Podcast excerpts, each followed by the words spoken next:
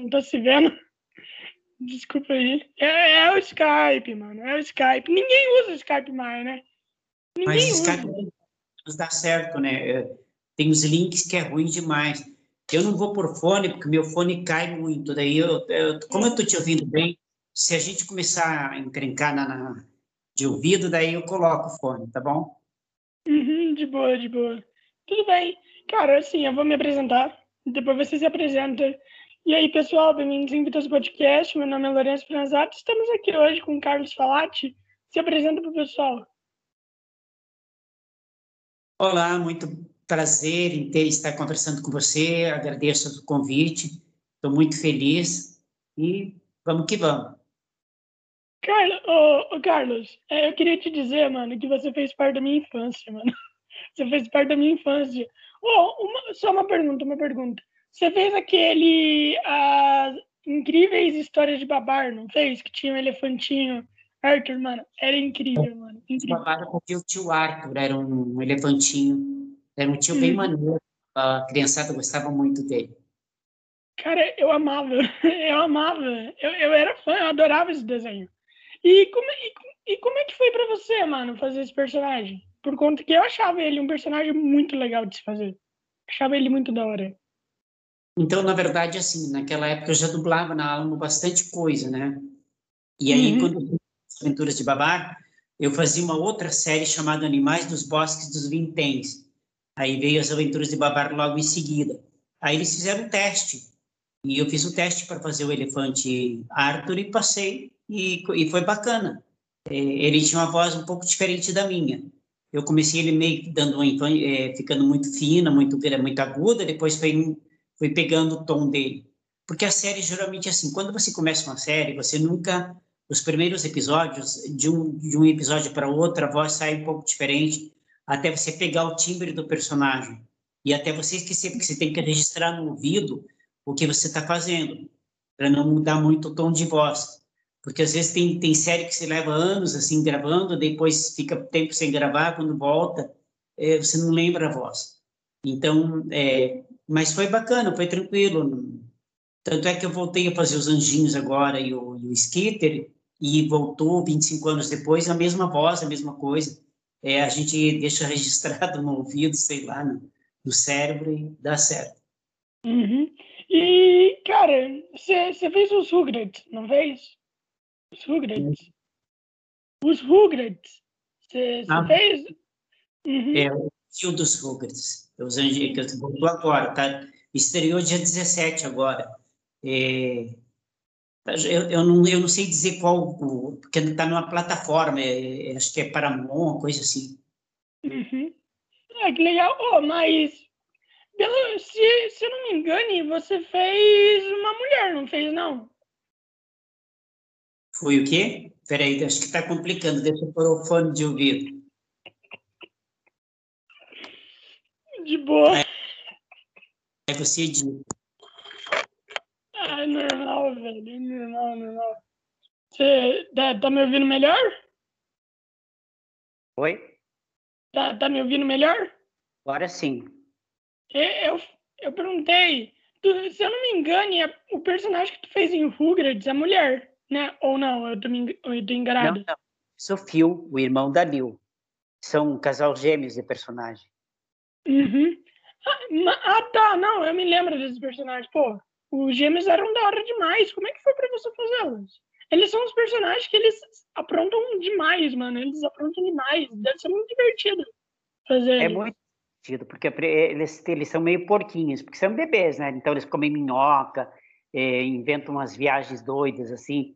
E e ele, e ele brigava o tempo todo com a Lil, que é, não, não é não, Lil, ele tem uma... só que no original ele tem a voz bem mais grossa que a minha, mais grave. Aí eles falaram, não, você tem que deixar a voz mais aguda, porque a gente teve uma versão que tá eles crescidos. Aí no, no, no crescido eu tive que fazer minha voz normal de adolescente, né? É, uhum. Tenho 98 anos, mas sou adolescente. Mentira, não tenho 90. Nossa. Cara, e, mano, quantos anos tu tem? É, desculpa perguntar, tá? Quantos anos você tem? Ah, você é novo ainda, mano. Você é novo ainda. Sim, a, a classificação é assim. de adolescente vai de jovem vai de 16 a 29 anos. Meia idade vai de 29 a 65. Então, eu tô na meia idade. ah, mas, mas é novo, é novo ainda. Pô, mano, tu tem muita história, hein? Tu tem muita é, história. Você com sete anos, aí, aí em Curitiba mesmo. Uhum. Cara, e me diz uma coisa, como é que é pra você relembrar tudo, entendeu? É tipo assim, eu sou nova ainda, tenho 22 anos, sabe? Ainda não tenho muitas memórias. Mas como é que é pra você? Por conta que, tipo assim, tu tem 60 anos, tu já passou por muita coisa, né? Tu já passou por muita coisa. O, como que é para você rever tudo que você já passou? Como é que é a sua visão hoje em dia de tudo que você já passou? Então, você é nisso? É, é, é, como se você estivesse passando um filme na sua cabeça. Se, quando eu vejo a minha biografia, eu falei, pô, eu já fiz novela, fiz radionovela, fiz fotonovela, fiz ópera, fiz, fiz tudo que coisa. É, só não saltei banco, por enquanto. então, é, é, é, é, como se você... É um filme que você passa, fala, puxa, eu, eu consegui. Daí, tipo assim, você planeja uma coisa na sua infância, na sua juventude, e você vai atrás e você consegue. Nada é difícil, nada é impossível, desde que você se prepare para fazer, desde que se prepare para ser o melhor naquilo que se propõe fazer. O melhor não no sentido assim arrogante, mas no sentido de, de, de obrigação de se fazer bem. Porque o público, quando vai te assistir no teatro ou quando vê uma dublagem sua, ele quer ver uma coisa boa. E você, como ator, tem a obrigação de interpretar bem. Então, eu, eu, eu procurei sempre me dar o melhor que eu posso. Claro que tem falhas, que a gente tem muito que aprender, porque cada personagem que você pega é um aprendizado. A uhum. gente aprende todo dia. Uhum. E entre, entre ator e dublagem, qual que você fez primeiro? Você foi primeiro ator ou você foi primeiro dublador? Na verdade, para ser dublador tem que ser ator, né? Tem que sim, ser ator sim. profissional. Não, é, é que eu tô Mas perguntando para dublar mesmo. Ela. Eu comecei como ator de novela de rádio, aí da novela de rádio, na rádio, a rádio Tingui, que existia na Praça Rui Barbosa, e não tem mais. É, depois uhum. eu fui para a Rádio Colombo, que fica na Galeria Minerva, se eu não me engano, é, e o Ari Fontoura que me dirigia nessa época, ele, ele nos anos 60. Mas eu era tinha seis, seis para sete anos, entendeu? Tava, era bebê praticamente. É, e aí, só que naquela época a gente era alfabetizado muito cedo, eu entrei na escola bem cedo, então eu já sabia ler, era bem, era legal, entendeu? E aí da novela eu fui para o canal 4 de Curitiba, que hoje é, é a emissora do Paulo Pimentel, que era canal que é o SBT hoje em dia em Curitiba. E o canal 4 fazia novela, teleteatro e tinha, e tinha um, um programa de telenovela, foi a Última Carícia, e eu fiz a, o retrato de Dorian Gray. Só que naquela época era uma coisa tão pobre, as emissoras, que eles usavam uma fita, você gravava uma novela inteira e eles usavam a mesma fita para fazer outra, não, não tinha registro. Eu procurei no YouTube, procurei em tudo que é coisa, algum registro que possa ter. É, aí eu fui do, do canal 4, eu fui para a TV Paraná, que é o canal 6, que hoje é CNT. No Canal 6 eles tinham, faziam telenovelas também e tinha um programa chamado Histórias que a Vida Conta, que depois na Globo foi como caso verdade, que o telespectador escrevia uma história e eles dramatizavam a história do, do, do telespectador, entendeu? E eu fiquei fazendo muito, durante muito tempo no Canal 6. E tinha uma grande atriz que ainda está aí, a Gilda Elisa, que era protagonista de todas as histórias. E aí no Canal 6 também. É, depois foi para Bandeirantes, essa novela do Canal 6, e depois nunca mais eu vi. Foi, foi pesquisar, tinha um, tinha um episódio no ar, no YouTube, aí por algum motivo, eu acho que por causa de música, direitos autorais, também não tem mais nada. É, a novela uhum. é Maria Bueno, com Aguinaldo Rael sendo protagonista e a Gilda Elisa no papel central também. E e é louco, porque eu, pro, eu procuro coisas assim do passado e eu não consigo achar. De dublagem eu acho coisa que eu nunca vi na minha vida, que eu não lembro. Meus fãs, que eu também não gosto de chamar de fãs, já falei isso várias vezes, porque fã é uma coisa tão. parece que ser uma estrela de cinema inatingível, e não é. Ator é um ser humano normal, é uma profissão qualquer que exige muito sacrifício. Você tem que estar preparado. Tem, tem um dia que você está na glória, tem um dia que você não está, e é, um, é altos e baixos. Uhum. Cara, me, me diz uma coisa, me diz uma coisa. É, você falou que você começou a atuar com sete anos, né? Sim. Você... Então, é, como é que era para uma criança conseguir o DRT naquela época? Como é que era? É que naquela época não tinha o DRT. O DRT surgiu em 1978. A regulamentação uhum. do ator foi em 78. Foi em outubro ou setembro de 78 que foi regulamentada. Aí, a partir daí, começou a exigir o DRT, que era um registro profissional no Ministério do Trabalho, que você tirava tendo três trabalhos anteriores a 78, comprovado, com cartaz, ou então ter um curso profissionalizante de três anos com um curso reconhecido pelo MEC. Essa era a proposta inicial do DRT. Agora, agora mudaram tanto que eu não sei como é que tá. Eu sei que o pessoal ainda continua tirando e sei lá. Ah, mano, é que hoje em dia não pode mais criança, né? Não, hoje em dia, não... Hoje em dia quando eu comecei a dublar, não podia também criança, era só adulto que fazia voz de criança. Daí, nos anos 2000 para cá, choveu criança nos estúdios e eu perdi um monte de trabalho. Aí o juiz proibiu de novo de criança participar em idade escolar. E tem, tem muitos estúdios que não tem criança, tem uns que ainda pegam liminar do juiz, autorização e, e fazem. Mas uhum. assim, o horário de estudo, porque eu estudava e trabalhava e fazia tudo, era uma época diferente. Naquela época não tinha questão do, do trabalho infantil, que era um, hoje em dia não pode, enfim. Eram, eram tempos diferentes. Só que na, na para a arte, eu acho que tem um, uma autorização especial, porque é, é, uma, é uma coisa específica, né? Porque não tem como um adulto representar uma criança numa novela de televisão. Tem que ser criança mesmo, entendeu? Então, uhum. tem, tem algumas leis que, que são mais abertas para isso, né? Dependendo uhum. da obra Ô, ô Carlos, Carlos, é, sim, então, é, era, era, isso que eu, era isso que eu ia falar, mano. É, você já tentou ver se não tá na orelha errada? Você já tentou mudar de posição? A minha orelha é tão grande que tanto faz. Acho que encaixou, não encaixou? Não sei se encaixou. Eu vou segurando, fica feio. Ah, não. É, viu, viu? Eu te falei, agora tá certo. Agora tá certo. Pode ser que seja. É que eu não gosto de usar fone, porque eu uso todo dia no estúdio e ah, aí começa meio que incomodar.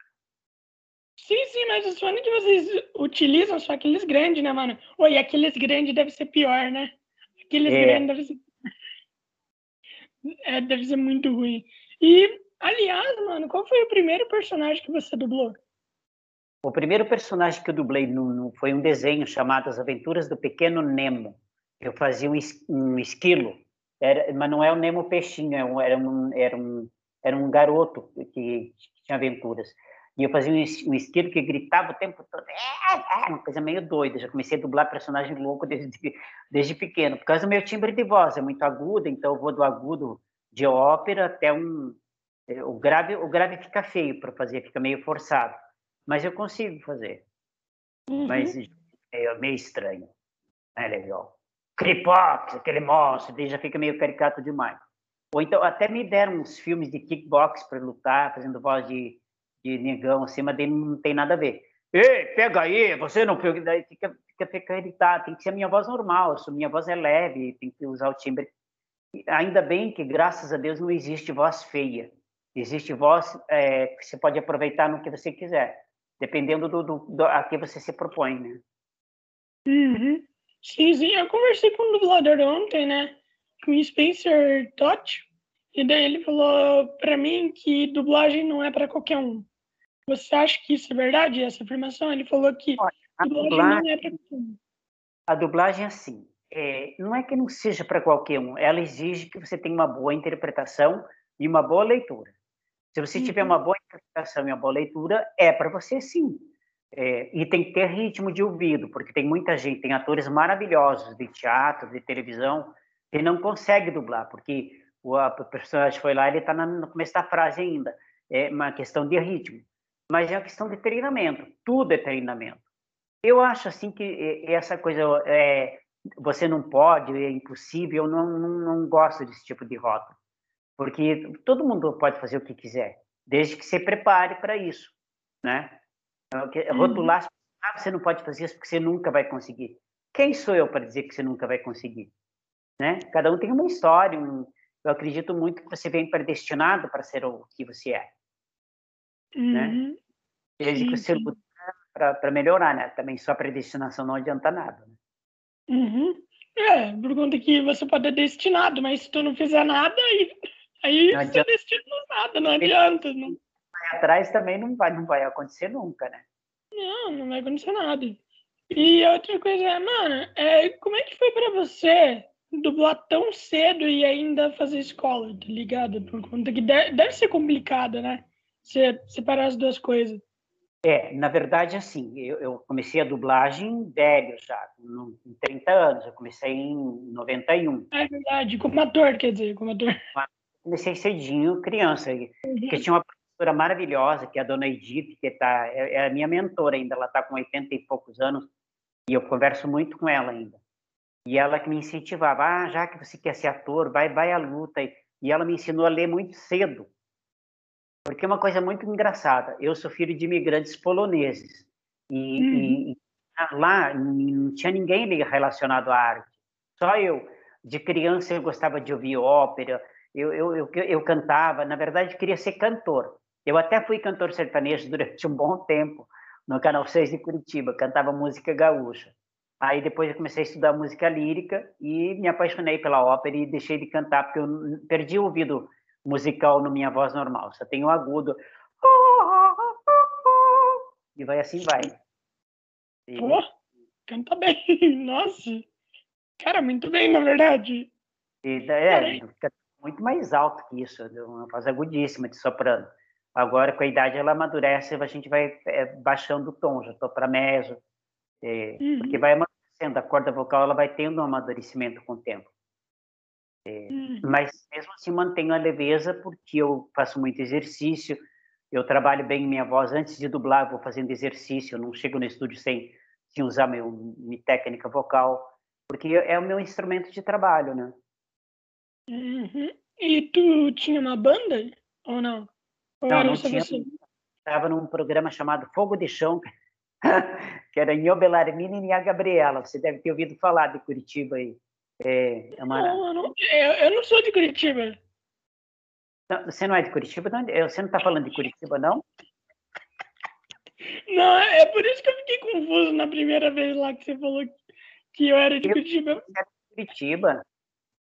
Não, eu sou, eu sou do interior de São Paulo, eu sou de Rio Claro. De onde que você é? é? Eu sou do interior de São Paulo, Rio Claro. Rio Claro? É. em Rio Claro é. agora. Nossa, e... eu achava que você era de Curitiba. Não, eu, eu fui já de Santa Catarina. Eu morava ah. em Balneário Camboriú. Não sei se tu conhece. E daí, depois eu vim pra cá. Mas eu nunca fui pra Curitiba, não. Você quer, você quer, quer apagar aquele início, então? Porque eu falei Curitiba? Não, cara, de boa, mano. Erros acontecem, sabe? É podcast, mano. Velho, é muito melhor você mostrar o erro pra pessoa por conta que todo mundo erra. Sabe, todo mundo erra, mano, é normal. Quando a gente começou, começou a conversar, eu achava que você era de Curitiba. Porque naquele dia que eu participei com o pessoal, é, é, era um menino de Indaiatuba que me chamou. E você participou. É, sim, sim. Eu achava que você era de Curitiba. Eu, eu, será que eu estou conversando com a pessoa errada, achando que é você, então? Porque tem um cara que fala, nossa, você é de Curitiba, você, você mora onde? E eu, eu, eu achando que era com você que eu estava conversando, então. Ah, não, não. Tem, tem, tem o Jerry, hum, é, lá do outro podcast. É. É, é, o Jerry é de, é de Indaiatuba, mas tem muita gente lá que é do Rio de Janeiro e deve ter alguém de Santa Catarina lá, que eu não me lembro quem é. Mas eu acho mais que a menina, a menina lá, a Lubi. Sul, Daí... Santa Catarina do Sul, né? Aham. Uhum. Sim, acho que é ela. Não me lembro. Mas, mano, é, me diz uma coisa, me diz uma coisa. É, com quantos anos você começou a dirigir? Dirigir dublagem, eu comecei faz cinco anos, seis anos que eu comecei a dirigir, dublagem, dirigir dublagem. Mas como diretor de teatro, eu comecei cedo. Comecei com 20 anos, já dirigia novela de rádio. Porque além de eu fazer novela de rádio, escrever, eu também dirigia, ajudava o Ari Fontoura, rodar. Daí, aí eu comecei a, fazer parte da de várias emissoras.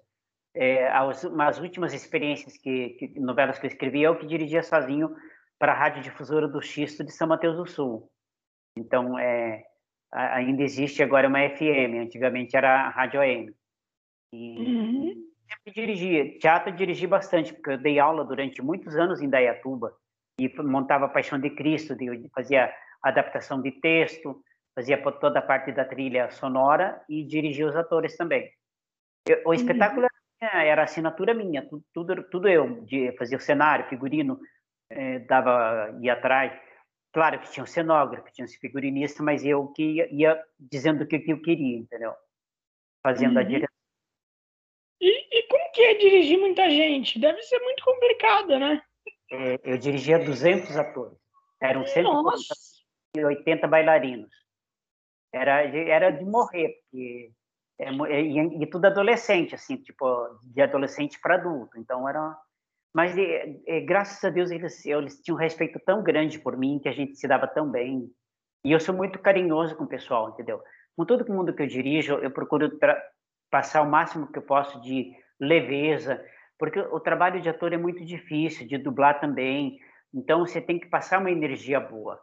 É, ao invés de se criticar, encrencar, falar o que está errado, aquele diretor começa a gritar, não, tá, mas não dá dica. Então, você vai dirigir, fala, olha, se você experimentar isso aqui, pode ser melhor, pode chegar num, num resultado melhor, mas desde que você tenha consciência do que está fazendo, né? Uhum. É, eu, assim, eu acredito que quando você descobre a história do ator, é bem melhor, né, mano? Você acha, é. que, é, você acha que isso ajuda também? Se você ajuda conversar com a pessoa, descobrir quem ela é, ajuda na atuação? Você eu consegue acho que dirigir é, melhor? Sim, mas o, o, diretor ele tem que ter, ele tem que ser um psicólogo. Você tem que olhar para a pessoa e perceber se a pessoa está num dia legal, não está. Porque o ser humano é, é, vive de emoções, entendeu? Um dia você está super bem, outro dia não está. É normal. Então tem que ter um feedback, entender e, e, e ajudar a pessoa a dar o melhor que pode. Eu, eu tento fazer isso na dublagem, pelo menos agora eu tenho dirigido pouco teatro ultimamente, no, eu tenho mais na, na, na, direção de dublagem, porque é, eu gosto mais e, e, tem mais trabalho. E o teatro é uma coisa que ficou parado durante muito tempo por causa da pandemia. A gente ficou muito parado, agora que está voltando. E eu tenho família no sul, que eu vou sempre para lá, e, e, eu dou muita assistência para minha mãe lá. Então eu, eu procuro ficar na dublagem, porque daí eu posso negociar os meus horários. Então, eu faço os horários que eu posso, graças a Deus, os estúdios. Já faz 30 anos que eu dublo, então as pessoas me respeitam muito, já fiz muita coisa legal. E o respeito não é só na dublagem, no teatro, em todos os lugares que eu passei. Porque eu tento fazer sempre o melhor que eu posso, entendeu? Dentro do, do, do lado legal. E, e claro que eu não sou um anjinho, não sou um santo, mas também procuro tratar as pessoas com humanidade, entendeu? Sempre com muito respeito, com muita educação e com muita leveza para que as pessoas brigam e eu fico olhando a briga, falando, nossa, gente, para que isso? Por que, que você não chega a esse dominador? Pra, não, não precisa se estressar, porque a vida já é um estresse. E, e, o teatro e qualquer, qualquer forma de arte, qualquer departamento, mexe muito com o emocional. Então você tem que ter um emocional bastante equilibrado para poder não sair surtando, entendeu? Tem muita gente que surta por qualquer coisa e eu tenho que segurar a onda de todo mundo. Uhum. Eu dou de vez em quando, mas sozinha dentro de casa. É, é isso que eu ia te perguntar, por exemplo, você falou dos atores, né? Quando estão num dia ruim. Mas e o diretor? Quando, tá no, quando, e quando ele está num dia ruim, o que que acontece? O que... Não, o diretor. Quando o diretor está num dia ruim. O, o, que que acontece? Como é que você faz? O, o ah, diretor... eu tenho que superar. É, mano. Porque eu não posso descarregar para o meu ator a minha neurose, porque se eu for descarregar, vira um pandemônio. Porque é assim, claro que tem dia que eu estou querendo chutar o pau da barraca, mas não tem jeito, eu tenho que respirar, tomar uma água e, e ser lindo e subir no salto e, e nada a ver. Porque, assim, é, eu, não, eu não tenho direito de mexer com o emocional da pessoa. O meu uhum. emocional problema meu. Eu não posso levar para o estúdio, não posso levar para o trabalho. E vice-versa também, como ator também. Eu acho que o ator tem que saber diferenciar o trabalho ruim. É, se for uma coisa de, de crise emocional, de, de, de tenha passado por algum problema, não pode trazer para dentro do, do, do, trabalho, a menos que seja doença. Se for alguma doença, você tem que entender a limitação. Mas assim, tipo, ah, briguei não sei com quem, briguei com o namorado, com a namorada, com o avô, com a avó, e chego todo maltratando as pessoas. Daí isso é ruim. Tem que saber direcionar para deixar lá para fora. Todos os problemas ficam da porta para fora. Tem que ser assim. E, uhum. e mesmo na vida real, quando eu venho para casa, e às vezes eu, eu sou, eu, eu, me irrito muitas vezes, mas dois segundos depois já passa e eu, eu entro dentro de casa, fica lá fora. Dificilmente eu trago para dentro de casa alguma uma, alguma coisa, porque daí você você fica preso a, a, a, a e é tão passageiro tudo, a gente não tem que ficar se lamentando. Mas isso é da hora, mano, que você falou isso daí se chama inteligência emocional. Inteligência emocional, mano, é da hora. Você se conhece muito bem. Isso é da hora, isso, isso é legal, mano. É, da hora. Tem, tem que se conhecer, né, mano? Tem que se conhecer. E eu acho que, e eu acho que a arte ajuda muito nisso também, né? É. Você se conhecer. O, a arte artística é uma coisa muito engraçada, porque tem muita pessoa que, que tem muita pessoa que fala, ah, vou fazer teatro por terapia. Teatro não é terapia. Teatro é profissão.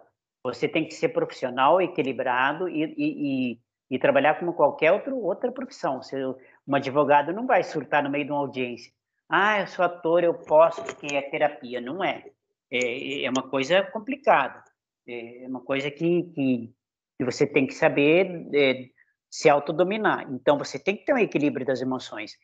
Quem tem desequilíbrio já é porque já tem uma tendência orgânica, ou já é uma parte patológica de doença que que, que, que vive surtando. E tem muita gente que surta mesmo. Eu vejo muita gente surtando no teatro e meu Deus, o que é isso? Então, como é que você tem equilíbrio? Como é que você vai passar um emocional de um personagem?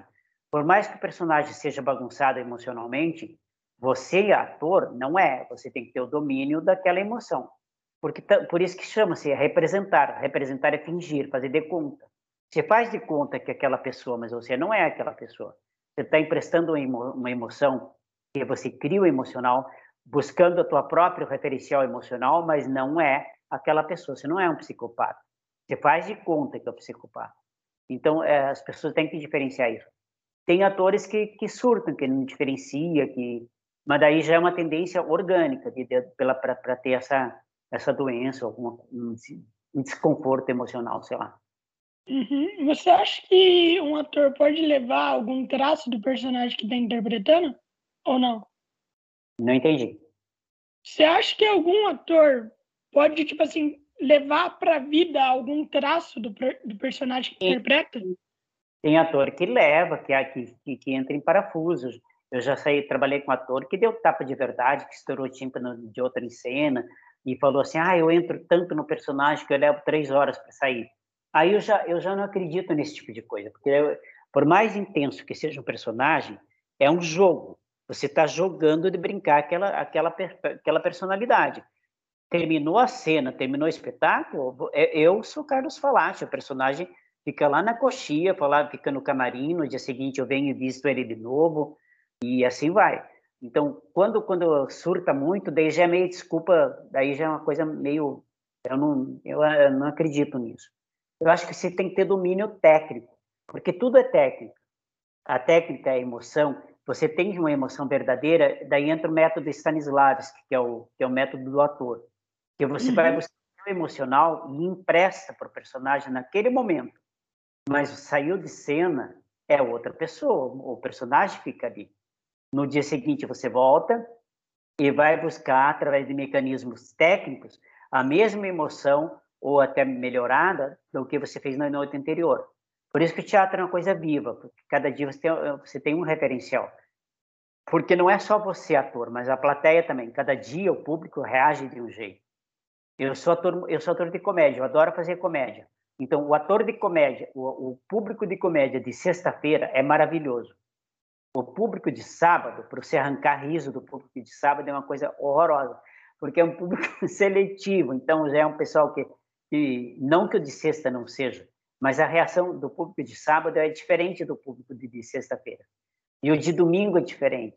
Então, cada dia tem um jeito que a plateia se, se, se comporta. E você tem que se adaptar ao comportamento da plateia. Você tem que entender e não deixar a bola cair. Você tem que estar vestido no personagem na íntegra ali e deixar rolar e, Manda ver. Uhum. Eu acho que o pior dia para fazer comédia seria numa segunda-feira, né? Bom, segunda deve ser um horror, eu nunca fiz. Mas eu já sou do tempo que a gente ficava de cartaz de terça a domingo, com duas sessões sábado e domingo. Que a sessão uhum. das, das 18 às das 21, e dependendo do horário, era 20 horas. Mas, Ai, que legal. Tu, tu ainda faz humor? Tá, eu não me lembro de ter feito em teatro à noite. Tu, tu, ainda faz, tu ainda faz humor ou não? Oi? Tu ainda faz personagens humorísticos ou não?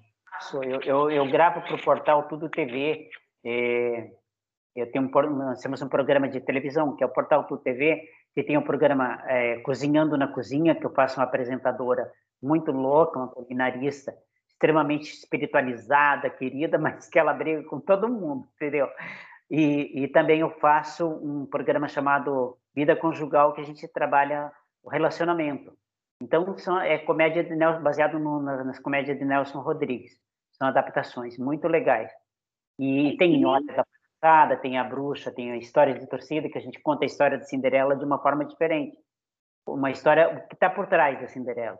Eu faço a Rapunzel, por exemplo. Vou gravar amanhã mais um episódio de Rapunzel. Então, mas é no sentido de, de, de, é bacana, não é uma coisa vulgar, entendeu? Uma coisa legal que é, que é bem escrita, uma coisa bem, bem uma proposta boa. Uhum. Tá meu jabá do canal aí, hein? Ah, claro, oh, e também é, depois que acabou o podcast, tu ainda, ainda pode divulgar, a galera sempre divulga e tudo mais. Uhum. E, cara, peraí, tu me falou de personagem vulgar e tudo mais. Você já fez algum personagem vulgar que você considerou vulgar ou não? Já, já fiz, já fiz travesti. Não, travesti não é vulgar, mas já fiz prostituta, já fiz um monte de coisa, já fiz assaltante, já fiz. Eu fiz tudo que é tipo de personagem. Ah, que legal, mano. Ô, oh, mano, como é que é a preparação para interpretar esses personagens? Por conta que Tipo assim, é um personagem mais diferente que o outro, né, cara? Um tem uma personalidade, personalidade totalmente diferente da sua. Como é que é fazer um personagem com uma personalidade extremamente diferente da sua? Como é que você então, se prepara? A gente vai a campo, eu, eu já fiz vários personagens que eu tive que frequentar lugares onde eles frequentam, você fica observando o comportamento, o linguajar, o tipo de coisa. Aí depende, aí precisa do ator, por isso que a gente precisa fazer pesquisa é, o ator tem que se preparar nesse sentido de ter cultura suficiente para você incorporar vários tipos de, de, de personalidade, que está tudo dentro da gente, mas se dá, dá uma nuance que, que você vai atrás. E é por isso que é importante o trabalho do ator, o ator fazer uma escola. É numa escola de teatro que você aprende a manusear toda essa parte técnica e, e, e, a, e a pesquisa. Porque quanto mais você lê, mais conteúdo você tem. É, quanto mais você é, vê filmes bons, vê peças boas, tudo isso é referencial para você fazer um bom trabalho. E quando você tem que partir para fazer um, sei lá, um marginal, uma coisa, você, você tenta descobrir o linguajar, vai pesquisar, ver filme, ver, ver, ver vários referenciais. E vai uhum. assim por oh, Aliás, tu, tu, já, tu já atuou na SBT, Record e Globo, né? Eu atuei na, nas novelas da Record, fiz Marcas da Paixão, que reprisou agora esses dias, estava no ar na rede Rede Família, que é uma rede, que é uma outra emissora também da Record. E daí na, e escrevi uma novela para a TV Record que é chamada Felicidade Existe, que é uma minissérie em 20 capítulos, mas era pegada de novela. É, e depois participei de na, no SBT eu fiz Sangue do Meu Sangue, Razão de Viver, na Globo fiz Olho no Olho e Retratos de Mulher. Mas aí, assim, é, é engraçado que se fica marcado pelo tipo de personagem. Eu comecei hum. a fazer porteiro, fazia porteiro aqui, porteiro ali, porteiro lá, não tenho nada contra porteiro, muito pelo contrário, sou amigo de todos os porteiros. Mas eu sou um ator, eu tenho, eu tenho uma bagagem teatral bacana de, de, de personagem. Aí, do tempo que eu fazia protagonista para fazer porteiro, eu falei, ah, não quero mais fazer porteiro. Aí me chamam, volta e meia, me chamam, ah, tem um, tem um, uma, você quer fazer um vendedor, um feirante? Eu falei, faço, não tem problema, mas não é porteiro, né? É, porque você não se fica marcado. Por exemplo, tem atores da Globo que faz vilão, que só faz vilão. Faz a mocinha, você, faz, você fica marcado, ele não explora o outro lado do ator. O ator tem que ter um trabalho de, de, de qualidade, de versatilidade que se tem que estar sempre buscando. O ator é um aprendizado enorme, é um referencial, porque a gente trabalha com arquétipos, que são pessoas, que, tipos da sociedade que tem. A cultura é uma coisa muito legal, o teatro mostra o pensamento de um povo, de uma comunidade, de uma sociedade. E isso é uma coisa transformadora, é muito bom. Já, Toda... já teve algum. Pode Oi? falar. Pode falar, Não, pode falar. De arte é transgressora. É, ela transgride, ela vai além, ela alerta as pessoas, ela abre o olho, ela abre a mente. Eu acho. E assim, depois que você entrar no teatro, você não sai nunca mais. Você virou ator, eu, é, todo mundo fala, entrou sangue do, do vírus do teatro no, na sua veia. Porque você, você começa a ver o mundo de uma outra forma. Você vê o mundo de outras possibilidades, você de outros ângulos. De, é, você começa a ter um pensamento analítico. Você analisa as coisas, você tem um... E, e, o, e o legal é você passar essa análise para o teu público. O público via, entrar na tua viagem. Quando o público entra na viagem de uma peça, é, é bacana que você viaja dentro da, da história do personagem. E isso se transforma. Hum. O teatro tem a arte, a arte tem forma de tem a, o, o, o dom de transformar, e tanto para melhor quanto para pior, porque tem gente que sai pior às vezes. E me, me diz uma coisa, me diz uma coisa. É, entre Globo, Record e SBT, qual delas você mais gostou de atuar? Todas são muito legais, todas é, tratam a gente muito bem, não tenho, não tenho me queixar de nada. É, eu fui tratado bem na Globo, na Record, na SBT, em todos os lugares que fui, foi bacana. É, fazer uma novela na Globo te dá mais audiência, te dá mais visibilidade, é, uhum. infelizmente.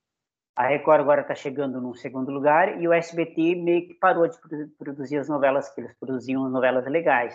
Que eles fizeram uma versão da, da a, como era essa novela que terminou? Era Moisés, que é a primeira versão do SBT, foi muito legal. Depois teve Pupilas do Senhor Reitor, Sangue no Meu Sangue, mas daí eles se perderam, voltaram a produzir novela mexicana, texto adaptado das novelas mexicanas, aí, não sei, parece que não, não emplaca muito, não.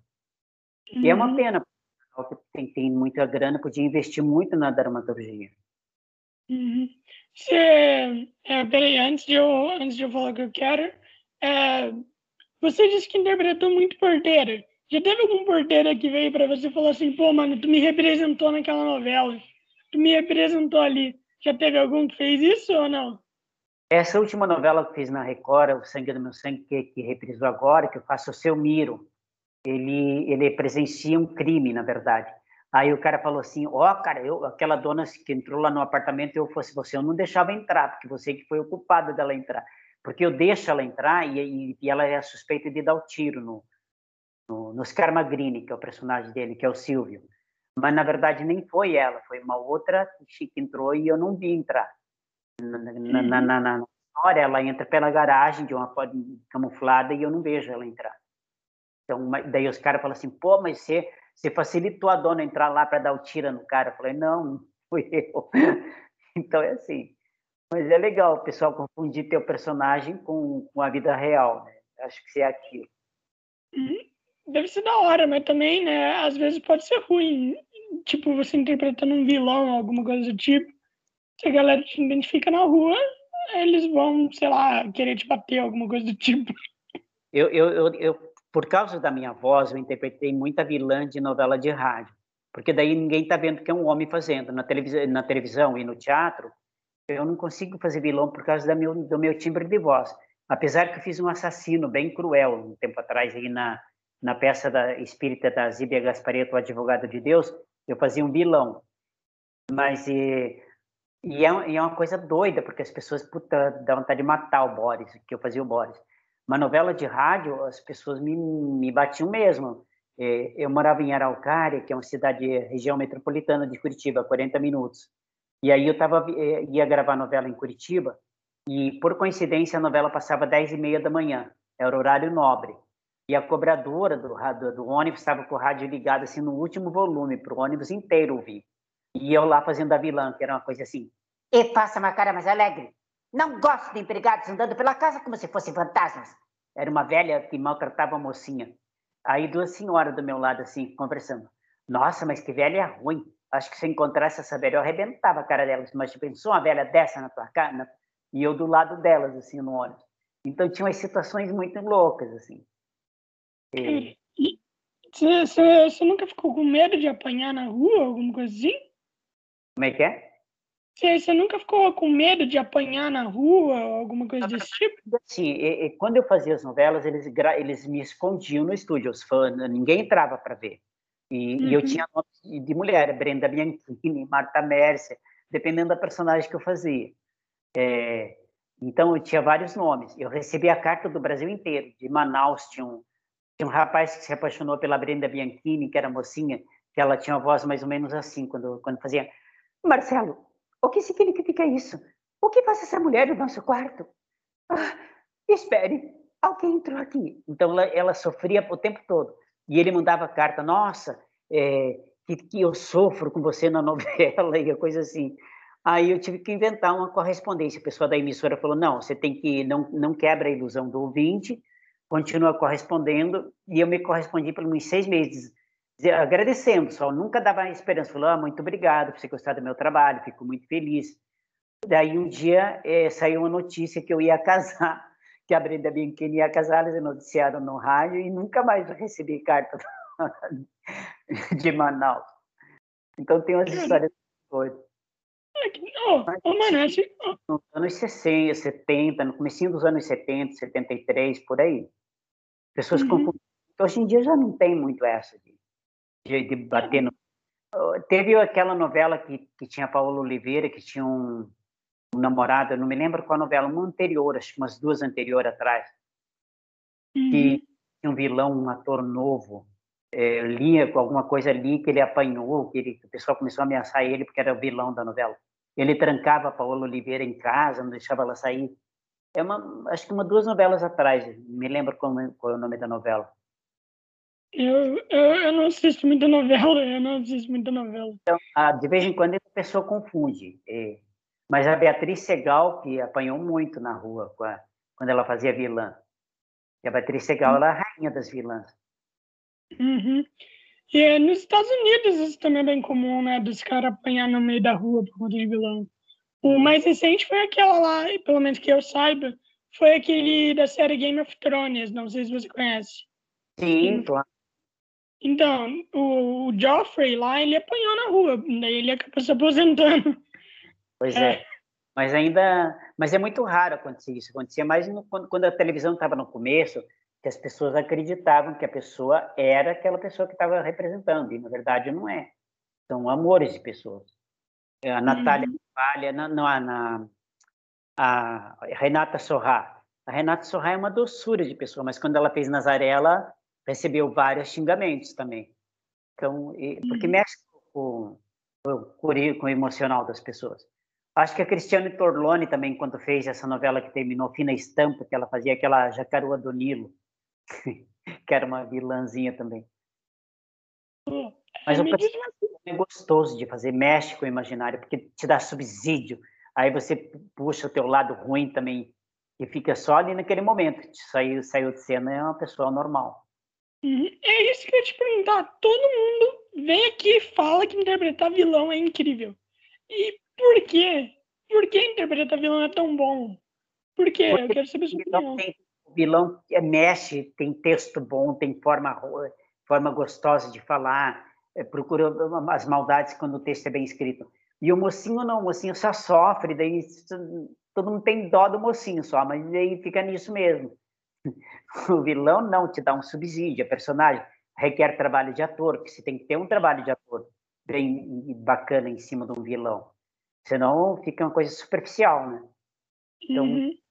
eu acho que todo ator gosta de fazer vilão. Eu interpretei muitas bruxas no teatro. já fiz a bruxa da Branca de Neve, já fiz a bruxa da Rapunzel, a madrasta da Cinderela. Até tinha uma, uma cena engraçada em Jundiaí, eu estava me apresentando, e no intervalo de fala, o, o esposo virou para a mulher e falou assim: Nossa, essa atriz é muito boa, mas como ela é feia e maldosa. então é legal ouvir isso. E, cara, é, me, me diz uma coisa, me diz uma coisa. Quando você trabalhava no SBT, Você conheceu o Silvio Santos ou não? Eu não, não conheci, porque eu trabalhava no núcleo de novelas. Então é assim, você é escalado para fazer uma novela, você vai gravar quarta, quinta e sexta no estúdio tal, tal, tal. Você chega no estúdio, se, se prepara, se, tem, tem um camarim, você faz a maquiagem, veste figurino e vai para o set de gravação. Você não vê ninguém. A gente não encontra as pessoas. Não conheço ele, não. Eu achei que você tinha. Eu achei que todo mundo que trabalhava lá, pelo menos vinha, é, via ele pelo menos uma vez. Eu achei que é isso. Não, porque ele não deve circular no meio do povo. Ele deve chegar, vai direto pro camarim dele. Não deve ser assim, não. Uhum. Eu trabalhei e, na... Eu vi o Edir Macedo também. Eu nunca vi o Edir Macedo. Mas eu, eu vi o João Batista, que era um dos bispos principais que eu fiz a novela em, baseado na vida dele. E, e, e, como é que encontrar um cara onde você está fazendo uma novela baseada na vida dele? Como é que é isso? Você encontrou o cara ali na sua frente? Contar a vida do cara, é isso? Aham. Uhum. Então, eu fui, no, eu fui no escritório dele, ele, ele é o poderoso da Record. Eu fui entrevistar, entrevistei ele, entrevistei a esposa dele. Aí peguei todos os detalhes possíveis da, da vida deles e fui escrevendo. Só que à medida que você vai escrevendo, a novela vai para o ar e eles vão aprovando ou não, entendeu? Aí falo, se muda aqui, muda ali. Mas na minha, graças a Deus, eu não tive isso. Eu escrevia normal. Ninguém interferiu. A novela foi, foi bacana. Eu escrevi sozinho, porque eu não gosto de escrever com, com parceria. Eu uhum. eu não uhum. Entrar na ideia do outro, parece que é, não é legal. Uhum. A única experiência fazer uma novela de rádio que a gente começou a escrever em parceria, e aí na metade, na verdade, era eu que escrevia e, eu, e o moço levava. aí a gente falou: não, a partir de hoje eu vou assinar sozinho a novela. Oh, mano, mas eu acredito o seguinte: eu acredito o seguinte, que quando você está fazendo com uma outra pessoa, as duas ideias têm que estar sincronizadas, né? Os caras não vão chamar duas pessoas com ideias diferentes para produzir uma novela, vai ficar uma bagunça. Né? Claro, claro. Eu, uhum. eu não sei mesmo, porque o, o autor principal ele faz, ele, ele faz o rascunho da novela e os, os colaboradores escrevem os textos e escrevem as falas. Aí passa tudo pela supervisão dele. É, eu acredito que seja assim, porque como eu nunca escrevi em parceria, eu não sei como é que eles fazem. Mas eu acredito que tem uma supervisão. Tem que ter, né, mano? Tem, tem que ter para não, pra não ficar uma loucura. Ah, uma coisa que eu deveria ter te perguntado lá no começo, é sério, esqueço de perguntar isso para todo mundo, que é se tem algum tempo para sair, alguma coisa do tipo. Eu deveria perguntar lá no começo, antes da gente começar a gravar, mas eu sempre esqueço. Se tem algum horário para sair, alguma coisa do tipo, ou não? É. Na verdade, não. Eu estou só olhando a percentagem do meu celular, que está 35%. Ah, não é, não é. É que eu pergunto isso para todo mundo. Só que o problema é que eu esqueço de perguntar no começo. Eu esqueço de perguntar. Tá tranquilo, tô de boa. Eu só é. preciso, é, quando a bateria for falhando, vou te avisar. Ah, de boa, de boa. Tranquilo, tranquilo. Dá, dá para ir, dá para ir, dá para ir. Dá pra ir. Eu só queria tentar trocar de fone, só um pouquinho. Carlos, é, me, diz, me diz uma coisa, me diz uma coisa. Como é que é para você fazer tanto personagem clássico? Tipo, que, pô, marcou a era, mano. Skitter mesmo, entendeu? Skitter marcou, marcou uma geração inteira. Como é que é esse sentimento para você? Então, na verdade, é assim, eu tive muita sorte, porque eu sou, eu sou cria da Alamo, na verdade. Eu comecei a dublar na Alamo em 91, foi minha primeira escala, mas, mas deslanchou minha carreira a partir de 92, 93, com o surgimento da, do, das aventuras, aventuras de Babar. Mas eu acho que primeiro foi uma série chamada Vida de Cachorro, eu fazia o garotinho Tim. Aí é, eu comecei a fazer o skitter, fiz o teste, passei. Aí já veio anos incríveis e, e eu tive muita sorte de pegar bons personagens já de cara e, e tudo no, na mesma temporada. Eu não tinha muita noção do que eu fazia, porque naquela época não tinha rede social, então a gente não tinha muita repercussão. A gente, naquela época, era anônimo, entendeu? Se trabalhava, mas não tinha não tinha um respaldo do que você, do, de como o teu trabalho estava chegando. Então, depois que surgiu a rede social, nossa, é, eu não, nunca imaginei a repercussão que tinha na cabeça do, do pessoal, principalmente o Skitter. O Skitter marcou muita gente. E eu recebo carinho de todo mundo. É, assim, falando, pô, você marcou minha vida, minha infância, obrigado por fazer minha infância feliz. Mas os que mais marcaram foi o Skitter, o, o, o Paul dos Anos Incríveis e o Fio dos Anjinhos. Isso o pessoal sempre cita. É, uhum. E um outro cita o mas eu fiz muita coisa. Fiz, fiz, graças a Deus, trabalhei bastante nesse, na Alamo. É, que legal. Pô, a Alamo acabou, né? A Alamo acabou. 2011. Uhum. E você sabe por que acabou? Então, na verdade, foi assim: era uma empresa que tinha muitos estúdios, e daí teve uma entre-safra de trabalho, e foi caindo, caindo o trabalho, e, e daí para manter um estúdio tão grande, porque tinha 13 estúdios, era uma coisa, sem, sem falar na parte técnica, que daí a uhum. parte de uhum. mixagem, que era um prédio do lado. Nossa, me deu uma tristeza. Eu passei esses dias lá, é na Vila Madalena, aqui em São Paulo, na, na Rua Fidalgo. Eu cheguei lá, estava um estacionamento, estão construindo outra coisa. Nossa, que, que dó. Que até um tempo passava, estava o prédio lá ainda, mas agora demoliram total. É uma pena, né? Com toda certeza, deve ser muito triste. Eles tinham os, eles tinham estúdios em todo o Brasil ou era só em São Paulo mesmo?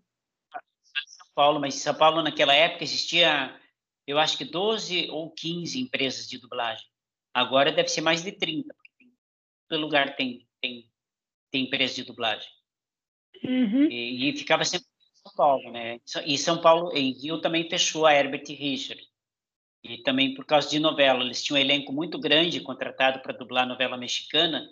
E daí chegou uma época que começou a ter problemas sérios de, de, de, de de trabalho e de você tinha que manter um elenco grande é, para dublar uma novela mexicana ou novela, qualquer novela que você vai dublar você tem que ter um elenco grande de dubladores, porque você não pode repetir ser vozes.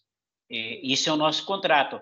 Um ator que faz um personagem fixo não pode fazer outro. Então é só aquele. E uma novela tem 20, 30 personagens fixos. E daí tem os, as participações. Aí quem faz participação pode fazer até três pontas, mas que não pode passar de 20 anéis, 20 anéis e 20 pedacinhos de filmes. 20, 20, 20 pedacinhos de 20 segundos. É, é, cada anel é 20 segundos. Então, você tem que é, fazer 20 anéis, que é 20, 20 segundos. Então, é 20, é 20 pedacinhos de 20 segundos, na verdade. Estou confundindo. E daí imagine a quantidade de, de gente que vai. Às vezes a gente pega um filme para assistir, que é um filme chinês, filme japonês, que é luta, meu, parece que eles colocam o Japão inteiro para fazer o filme. É muita gente. Aí fica um desespero, porque você tem que ter um elenco grande, porque você não pode repetir voz. Você pode fazer até três dobras e pronto, dez dobras e, três, e daí tem ator que fala foi policial 1, policial 3, policial 4, policial 5. Nossa, é, é um inferno, principalmente de guerra. Uhum. E você já dublou anime também, né? Você já dublou anime e tudo mais. É, anime. Anime. Cara, e como é que foi pra você dublar anime? O ah. anime mais famoso é o Flint, o Detetive do Tempo, que eu era o, o protagonista. Nossa, hum. era uma gritaria o tempo todo. E era eu e a Lucinha, Lúcia Helena Azevedo, que é uma atriz maravilhosa, e ela, eu, eu fazia, eu contracenava com ela, eu e ela que éramos os protagonistas. Aí a gente encontrava nos corredores da Marshmallow, que era um estúdio, e ela falava assim, já gritou hoje? Falei, vou gritar agora. E você? Ah, acabei de gritar. Porque era assim, não, volta, pega, porque o anime é tudo muito para cima. É tudo, não é não, pai, pega, olha, Petrotina. Então é, é uma gritaria do inferno. Mas é uma delícia fazer. E daí aí entra a questão da técnica vocal do ator. Se você não tiver preparação no diafragma, é, apoio respiratório, acaba com sua voz. Mas é uma uhum. delícia fazer, eu gosto. Por incrível que pareça, todo mundo fala que dublar anime é muito bom, né, mano? Que, tipo, vai onde o ator coloca o seu máximo. Por conta que no Japão é tudo exagerado, né? Os caras falam de uma forma exagerada. Aqui no Brasil não, não dá pra fazer isso.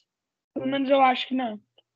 Assim, é, o dublar o anime é, é, entra naquela linha que a gente estava falando do personagem vilão, porque a maioria é, é tudo é luta, e os, os mocinhos bonzinhos também lutam. Não são tão bonzinhos assim. Eles têm, têm, ação, muita ação. Então, é, é, gostoso de fazer, porque te dá um trabalho de ator muito...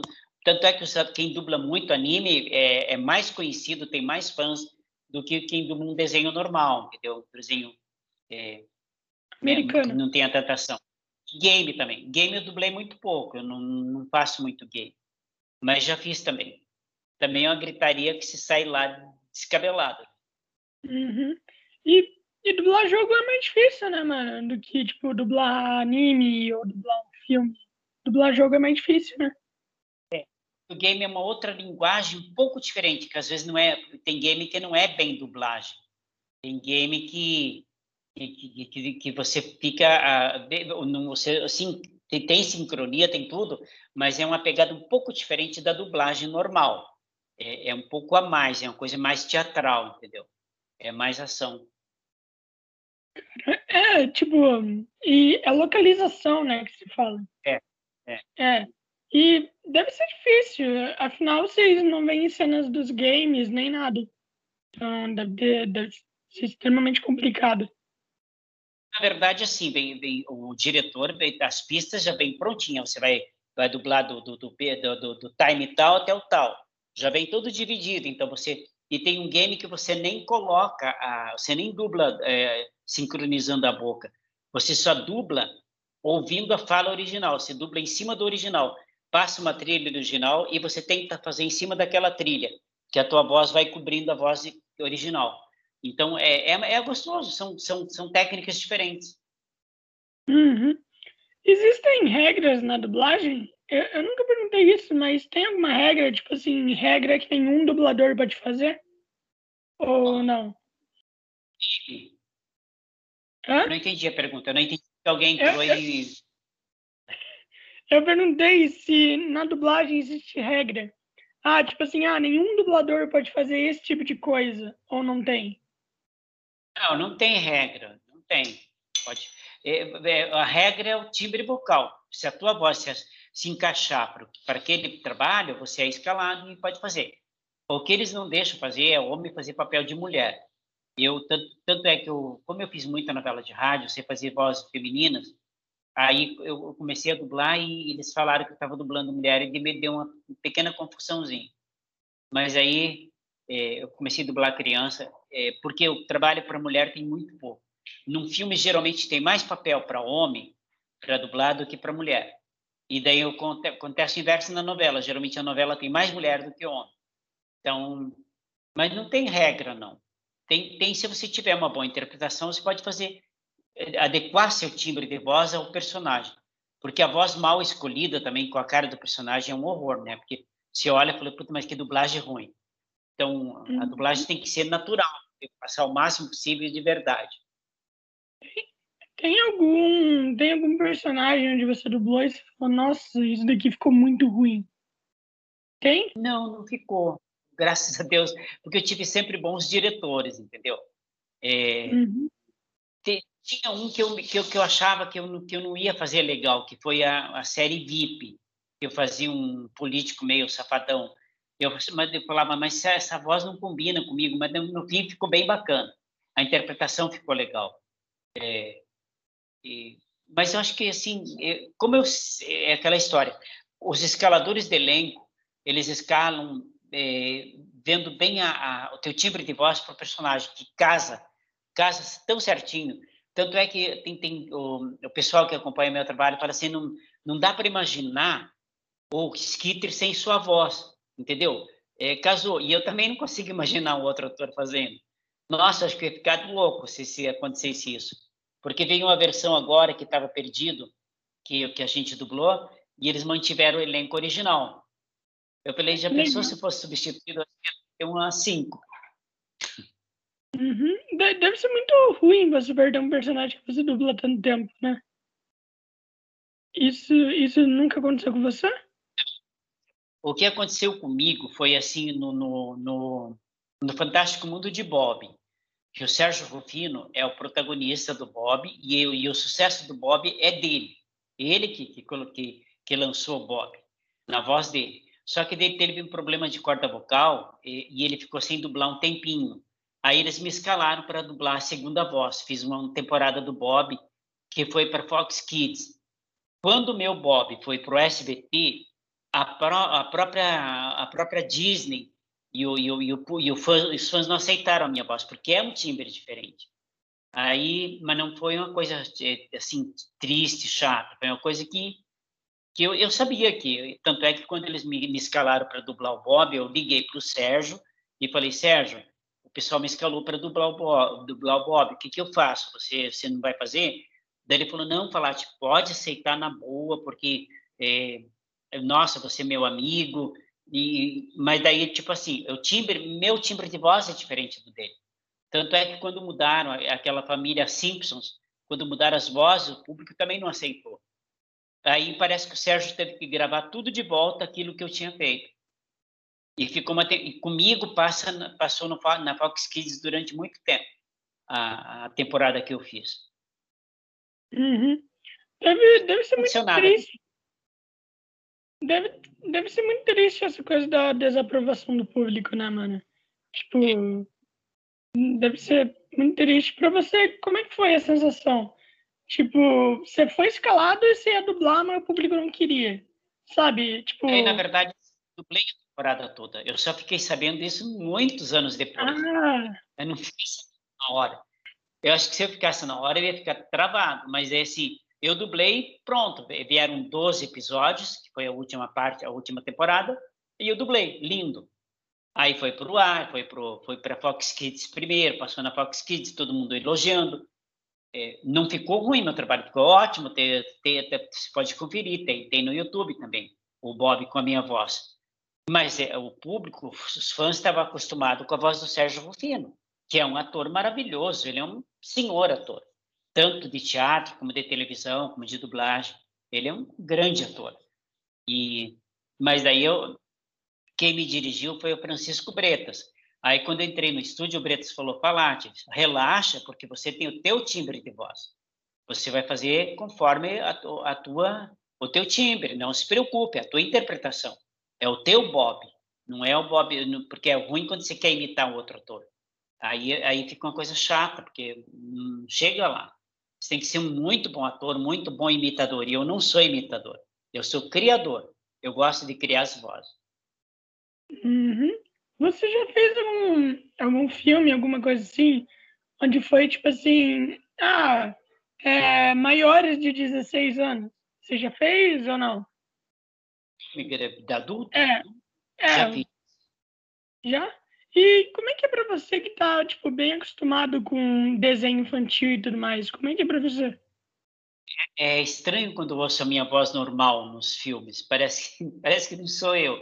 Tá, eu, eu postei no meu Face, não sei se você está, eu fiz uma série, uma novela italiana, que eu faço Italo Nuzzi. E escolheram uhum. um ator tão parecido comigo que parece que sou eu que estou em cena. É, depois dá uma olhadinha lá no meu Face, está lá. Eu vi, eu achei que era você. Eu achei que era você de novo. É um ator italiano. É, e aí ficou, ficou legal, entendeu? Eu, eu até curti, achei legal, nossa. E o, e o, e o Paul dos Anos Incríveis, que também é, casou muito com a minha voz, achava bacana fazer. Então, mas como eu estou acostumado a me ouvir só fazendo desenho, na verdade. Mas eu faço o, o, adulto também. Eu faço vários adultos. Ah, cara. Não, mas aquele ator lá é bem parecido com você, hein? Meu Deus, nossa, que letra, é tipo, eu achei que era mesmo você, só depois que eu fui perceber que era uma novela mexicana. Ah, eu era italiana aquela novela. Que, o, a novela que você postou no Instagram. A, a novela cena. que? Desculpa. A, a cena da novela que. A cena da novela que você postou no Instagram. Aquela que você falou que o ator é parecido com você. Ah, tá. Da, da novela da Marca Essa Paixão? É. é. Então, mano, eu achei que era você, aquele ator. Não, mano, é muito... Marcas da Paixão do Instagram que tá com a, com a, com a, com a Natália Timber, com, a, com o pessoal, sou não, eu de verdade. Não, aquela o novela. Italiana. É, o do cara italiano. Que, que, o Nuzzi é uma novela italiana. O ator parece comigo. É, eu postei ontem, se eu não me engano. Tá lá. Foi, foi ontem. Gostei. Uhum. Essa, então, essa é uma novela italiana, é dublada. Mas o ator então, parece tanto comigo que todo mundo tá achando que sou eu. Sim, mano. O cara é idêntico, idêntico a você. E, aliás, mano, aliás, você já foi reconhecido na rua ou não? Já, sou reconhecido em muito, de, pela voz, incrível. Por enquanto fazia novela, não era tanto, mas é, pelo, pela voz do dublador. Eu estava na drogaria comprando um perfume, um desodorante, aí falei com a moça, quanto é, moça? Aí o cara olhou para mim, um casal de namorados, assim, de, ficaram me, me, seguindo. Falei, nossa, será que eles vão querer me assaltar? Aí ele falou, deu cara, posso fazer uma pergunta para o senhor? Eu não gosto de chamar de senhor, já sou velho, fico mais velho ainda. Daí eu falei, o senhor pode fazer sim. Ele falou, o senhor por acaso é dublador? Daí eu falei, sou. Você fez o povo dos Anos Incríveis? Eu falei, fiz. Nossa, depois um escarcel, tiraram foto no meio da loja. Aí outro, outra vez eu estava no, no, metrô. É, eu ando muito de metrô. Não sei, eu não gosto de dirigir em São Paulo e não sei dirigir. Então eu ando hum. de Uber, de ônibus, de metrô, o que, que, que der na louca. E eu estava no metrô e tocou o telefone. Aí eu atendi, alô? É, daí eu fiz, fiz a brincadeira. Ei, você não. Nossa, por que, que eu fiz isso? Todo mundo olhou para mim, cara. Aí, ah, o Skitter, olha o Skitter. E vieram tirar foto e um, um pessoal chorava. E, nossa, você fez parte da minha infância. E tinha uma menina que me apertava o pescoço para tirar foto, que pensei que ia me matar, de tanto que. Mas é muito legal, eu adoro essas coisas, é gostoso. Uhum.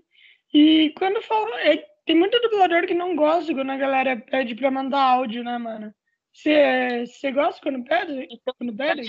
O áudio, eu mando, eu não tenho o menor problema com isso. Eu até gosto. O que, não é, o que não é legal é quando a pessoa insiste muito. Por exemplo, a gente trabalha o dia todo. Daí, se você for parar para mandar áudio o dia todo, você não trabalha. Então, é nesse sentido, assim, que, que a maioria não curte. Mas eu não tenho problema nenhum. Quando eu podendo, eu mando de boa. De boa. Mas, assim, por exemplo, eu fico com meu celular conectado dia, na, quando eu estou no estúdio, para pegar a, a, chegada dos atores. Eles me avisam, ah, fulano chegou, vai demorar, vai atrasar. E, e dá a impressão que eu estou online e as pessoas querem conversar comigo e aí fica meio que atrapalhando, atrapalha um pouquinho. Mas daí eu tenho que ficar meio dizendo, gente, eu não posso falar agora. Uhum. Cara, e me diz, me diz uma coisa, me diz uma coisa. É, por exemplo, o Skitter. O Skitter ainda é muito conhecido hoje em dia? Ou não? Por incrível gente, o Skitter. E agora com o lançamento novo dos Anjinhos Novos, que, que eles voltaram repaginado, eu acho que vai dar outro bang, é, outra, outra, outro boom de novo. Pessoas também curtem muito o filme. Mas os Anjinhos, as pessoas. O, o, o Skitter, as pessoas adoram. E agora foi lançado de novo, está na TV Plus, se eu não me engano, TV Disney, é, é um canal da Disney que tem esses episódios novos. Nossa, é Star Plus, né? É, Star Plus. Exato. Nossa, incrível, pô. Star Plus é, é, é, com certeza vai dar boom. Tudo que é da Disney dá boom, né, mano? Tudo, tudo. É. Incrível, incrível. Oh, aliás, é, atualmente você você tá acompanhando muito filme assim ou não? Atual? os filmes atuais? Não, eu não tô, tô só fazendo os anjinhos e tô dirigindo. Eu dirigi ontem é, e dirigi um documentário, tô dirigindo os documentários agora, mas é, eu, eu, vou dar uma paradinha esses dias que eu tenho que visitar minha mãe, mas depois eu volto para fazer de novo. Ai, que legal. É, e, não, eu tô falando de assistir, não de fazer. Assistir? Eu assisto, sim. Tá? Eu, mas eu, você acredita que eu fico tanto, tanto, trabalhando o dia todo? Aí, quando você chega em casa, você tem que assistir material para o dia seguinte. Então, daí eu não tenho muito tempo de ver. Aí, quando eu estou com tempo, me dá preguiça, me dá sono. De... Mas eu assisto muita coisa na Netflix. Uhum. Se assai, eu assisti, eu gosto. E tem muita coisa bacana. Aliás, qual é o seu filme favorito? Valeu. Qual é o seu filme favorito? Eu, tenho vários filmes favoritos. Eu, eu, eu gosto dos mais antigos. Eu, eu gosto do Rosa Púrpura do Cairo. Eu gosto do Ghost, que é um filme que marcou minha infância. Eu gosto dos clássicos, O Vento Levou, que também foi um dos primeiros que eu vi. Mas eu, eu não gosto muito de filme de ação. Eu tenho preguiça de ver filme de ação. Hum. E filme de terror, então, nem pensar, tenho pavor. Porque quando, em 78, eu fiz uma peça do Exorcista e fizeram uma adaptação do Menino Endiabradinho. E eu fiz o Menino, e eu fui cada prêmio, ganhei prêmio de melhor ator. Só que quando lançaram o filme no, no cinema que fui assistir, eu quase morri de medo. Aí nunca mais eu consegui ver filmes de terror. Aí, e de vez em quando eu dirijo umas séries sobre espírito, Casa Mal Assombrada, daí eu fico, ai meu Deus, fico olhando primeiro o material para ver o que vai acontecer. É, uhum. Mas é, é, eu não gosto dessas coisas de psicose, coisa que, que lida com energia ruim, diabo, essas coisas, porque é uma energia que existe, é um lado ruim que existe no ser humano, ou, ou energia qualquer, sei lá o que, que pode chamar Deus, o diabo, qualquer coisa. Essa energia ruim existe. Então, eu acho que se você atrai, eu não curto essas coisas, não. Uhum. Sim, sim. Ontem eu conversei com um cara, né, que ele, ele falou que quando pequeno, eles contavam muitas histórias de, de terror e tudo mais, e daí as coisas apareciam. Daí as coisas apareciam. Daí, a partir disso, eu comecei a realmente a. Agora, né? Agora eu não conto mais. Antes eu falava, mas depois disso eu não falo mais nem nada. Cara, nossa, mano, dá não, dá não. É, realmente tá muito medo, né, mano? Tá muito medo. É, é porque como... filme Sexta-feira 13 é uma bobagem. Sexta-feira 13 é, é uhum. dá risada. Filme de vampiro também dá, dá, tem uns que dá vontade de dar risada. Esse, esse saga do, dos vampiros, do, como é que era? Crepúsculo. Esse, Crepúsculo. Eu até dublei o Crepúsculo, dublei, dublei um vampiro, não, acho que é o terceiro filme. Eu fiz um dos vampiros, não esqueci o nome agora. É, isso aí é uma coisa legal, não, é? Agora, quando fala de psicose, de neurose, de, de, de, de diabo, de, de exorcismo, daí já é uma energia aqui. É uma energia que está aí. A gente tem o, o, lado bom e o mal, o lado bem e o mal na Terra. Então, eu, eu não gosto de lidar com essas coisas. Eu acho que a vida tem que ser leve, tem que ser energeticamente positivo. Eu, eu vejo esse lado porque o mundo está tão polarizado, as pessoas estão brigando por qualquer coisa. A gente está passando por uma turbulência política horrorosa no nosso país, uma vergonha de, de, de dessa roubalheira que está aí, desse, dessa mentirada toda de um governo mais corrupto que o outro. Então, é, é então a gente está muito polarizado e as pessoas se defendem se agredindo. Então, quanto mais você dá, dá ênfase para a parte negativa, é pior você atrai para você, atrai para os teus amigos, para show, sai, não quero. Sim, mano, você, você tem uma filosofia muito da hora de vida, mano. Da hora demais. Da hora demais isso. Aliás, aliás, mano, me diz uma coisa. É, você é escritor também, né? Você é escritor e tal. Você, você já lançou algum livro ou não? Eu lanço, eu escrevo novela, não, não escrevo livro. Ah. Novela já lancei, lancei.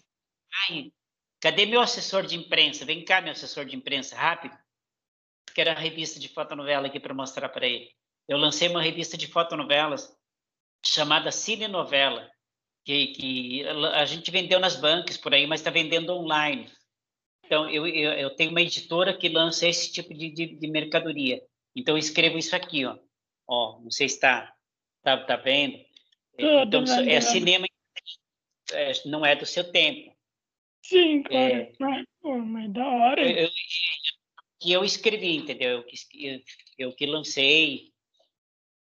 E a gente está fazendo, está na banca. Tem algumas bancas de São Paulo, lançamos, é, mas está vendendo online por causa da pandemia, porque a gente lançou bem na época da pandemia, aí não teve, não deu para fazer um lançamento presencial para poder fazer um, um up com a imprensa, com tudo. Aí optamos pela venda online, tá? Tá saindo também. Ah, que da hora. Olha eu fazendo Mano, mano, é ótimo, pode fazer quando já você quiser. Oh, aliás, peraí, aliás, o seu assessor de imprensa e tal, como que você encontrou um bom assessor de imprensa? Por conta que deve ser complicado, né, encontrar um bom assessor. Comprar o quê? Desculpa. Não, deve ser complicado encontrar um bom assessor de imprensa.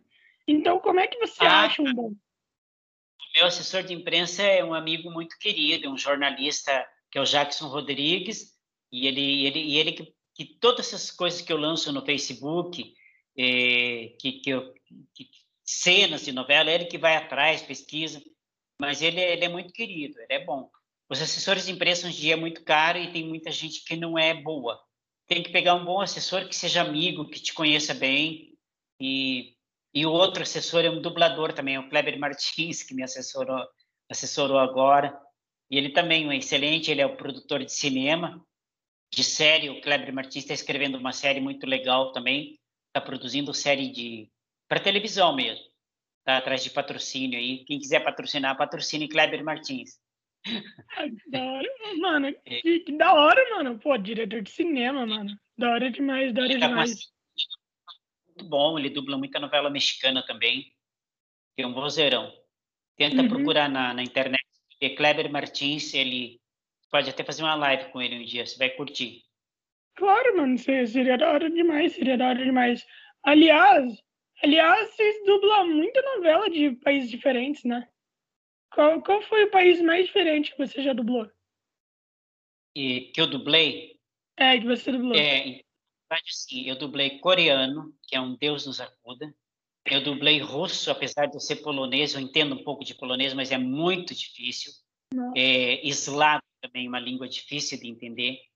É, e como é que é da é, Ucrânia, ucraniano também é uma língua difícil de se entender.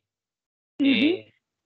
É, mas para dirigir é mais difícil agora foi é, foi foi o, o, coreano, porque é, nossa, você não tem noção do que está fazendo. E daí como às vezes o texto não bate, você tem que consertar o texto e tem que ter inteligência, esperteza para adaptar de acordo com o que você está trabalhando. Por isso é muito importante o diretor assistir a produção antes, entender o que está acontecendo, para você dar o subsídio para o ator, o feedback do, do, personagem, do filme, da obra. Uhum. Eu entendo, mano. Eu assisto filme coreano, sabe? Eu gosto de filme coreano. E os caras falam muito rápido. Meu e Deus. fala assim, ou então, daí você fala, é, pá, tipo pá, pá, fui lá, não tá certo. Nossa, é um desespero. Cara, e tipo, o ucraniano também, mano. Pô, o ucraniano é, também. Não, é, na verdade, produções é, africanas é muito difícil de vir para o Brasil. Incrível que pareça, não vem. Eu não vi nenhuma produção africana para cá. Sim, mas... Olha, legal, porque a gente, para se conversar um programa um dia. Por que essa... Não veio nada de, de, de, de da, da, África para cá. É muito difícil uma produção africana. Uhum. E, e da gente aqui vai para lá, né? A gente dubla novela para lá. As novelas mexicanas vêm aqui, a gente dubla para a África, para os países uhum. africanos que falam a língua é, que são quais? São, é Zimbábue? Tem. Tem quais? quais é, Moçambique. Moçambique, Zimbábue. Ah, é, Zimbábue não, nossa, eu confundi Zimbábue com Moçambique agora. O quê? Não, é o Moçambique que, que fala português, sim, que a gente manda, manda muita Príncipe, que vai lá. E, uhum. tem umas pequenas comunidades que falam português, que passam novelas dubladas. Sim, sim. É que eu acabei confundindo Zimbábue com Moçambique, sei lá por quê. Primeiro país que eu penso Mas é sempre é, na é, Zimbábue. A região ali. É, tipo isso. Ah. Obrigado por defender. Obrigado por me ajudar é. nisso. Mano, e. Mas o, você disse que você entende um pouco de russo? Não entendi.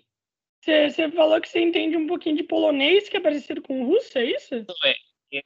Eu, eu, o meu pai é polonês, é, é, é, veio de uma cidade de, de Lutz, que é uma cidade, segunda cidade mais importante. E a minha mãe é espanhola, é sevilhana, de, de origem de lá. E eu, eu, eu fui criado, quando era criança, viajava muito, porque ia visitar minhas avós e meus avós. E, mas depois eles morreram, já ficou difícil de viajar. E era um país que era comunista, então era muito difícil de entrar. Depois acabou o comunismo, virou uma coisa meio doida. Tá? Agora está gostoso de entrar lá. Agora está mais uhum. fácil. Mas teve momentos muito complicados. E a história se repete, né? É tão cruel isso de de, de comunismo, ditadurismo, de, de ditadura. É, é, coisa muito uhum. chata isso. Sim, sim. Mano, é, a gente já tá ficando aqui com quase uma hora e meia, tudo bem se a gente encerrar por aqui? É, primeiramente, Carlos, eu espero que tu tenha gostado, mano. Eu gostei muito de conversar com você. Muito obrigado, aliás. Mano, você é sempre um cara super gente boa. Você, você é gente boa demais. Eu que agradeço, cara. Fiquei muito feliz. É, desculpe os furadas de, de, fone de ouvido, que às vezes falhava. E faz uma edição normal. Se precisar, a gente está por aí. Pode chamar de novo para conversar. E um dia pode chamar o Kleber Martins, que ele tem uma série muito legal que ele está produzindo. De repente, ele pode ter muita, muito material para falar sobre. Ah. Ele escreve coisa bacana sobre futebol e uma comédia. É, é muito legal. Ah, e agradeço a oportunidade. E, e ah, desculpa o, o, a confusão. Eu achava que eu estava falando com você em Curitiba, achava que você era de lá. Ah. Não, não, de boa, de boa. É, eu, eu vou ver para chamar o Kleber em outubro mesmo, mano. Chama lá para o final mesmo. E a outra coisa é, você quer divulgar suas redes sociais? Não, pode, pode. Não entendi, falei de novo. Vai tirar tudo isso para não pagar e chamar e dizer que não, eu é surdo. Não. Não gosto. É, você, quer, é, você quer divulgar suas redes sociais? Não, pode de, divulgar o Instagram, talvez. Sim, Instagram, é... pode só o Face, não tem problema. Não, não, é para você divulgar. Para você divulgar. Todo mundo que vem aqui divulga as redes sociais no final. Ah, pode divulgar, sim. Carlos Falati, arroba Instagram. Arroba, Insta, não sei, Instagram, arroba Carlos Falati, sei lá. Bom, tem, tem o Carlos Falati no Instagram e Carlos Falati no Facebook. Pode, pode adicionar que eu aceito todo mundo. Beleza, beleza. Eu coloco sempre na descrição daí para facilitar a galera para entrar e tudo mais. E é isso, Carlos. Muito obrigado por participar. E, e obrigado, aliás, mano. E é isso. Boa noite. Até. Então, boa noite. Mais.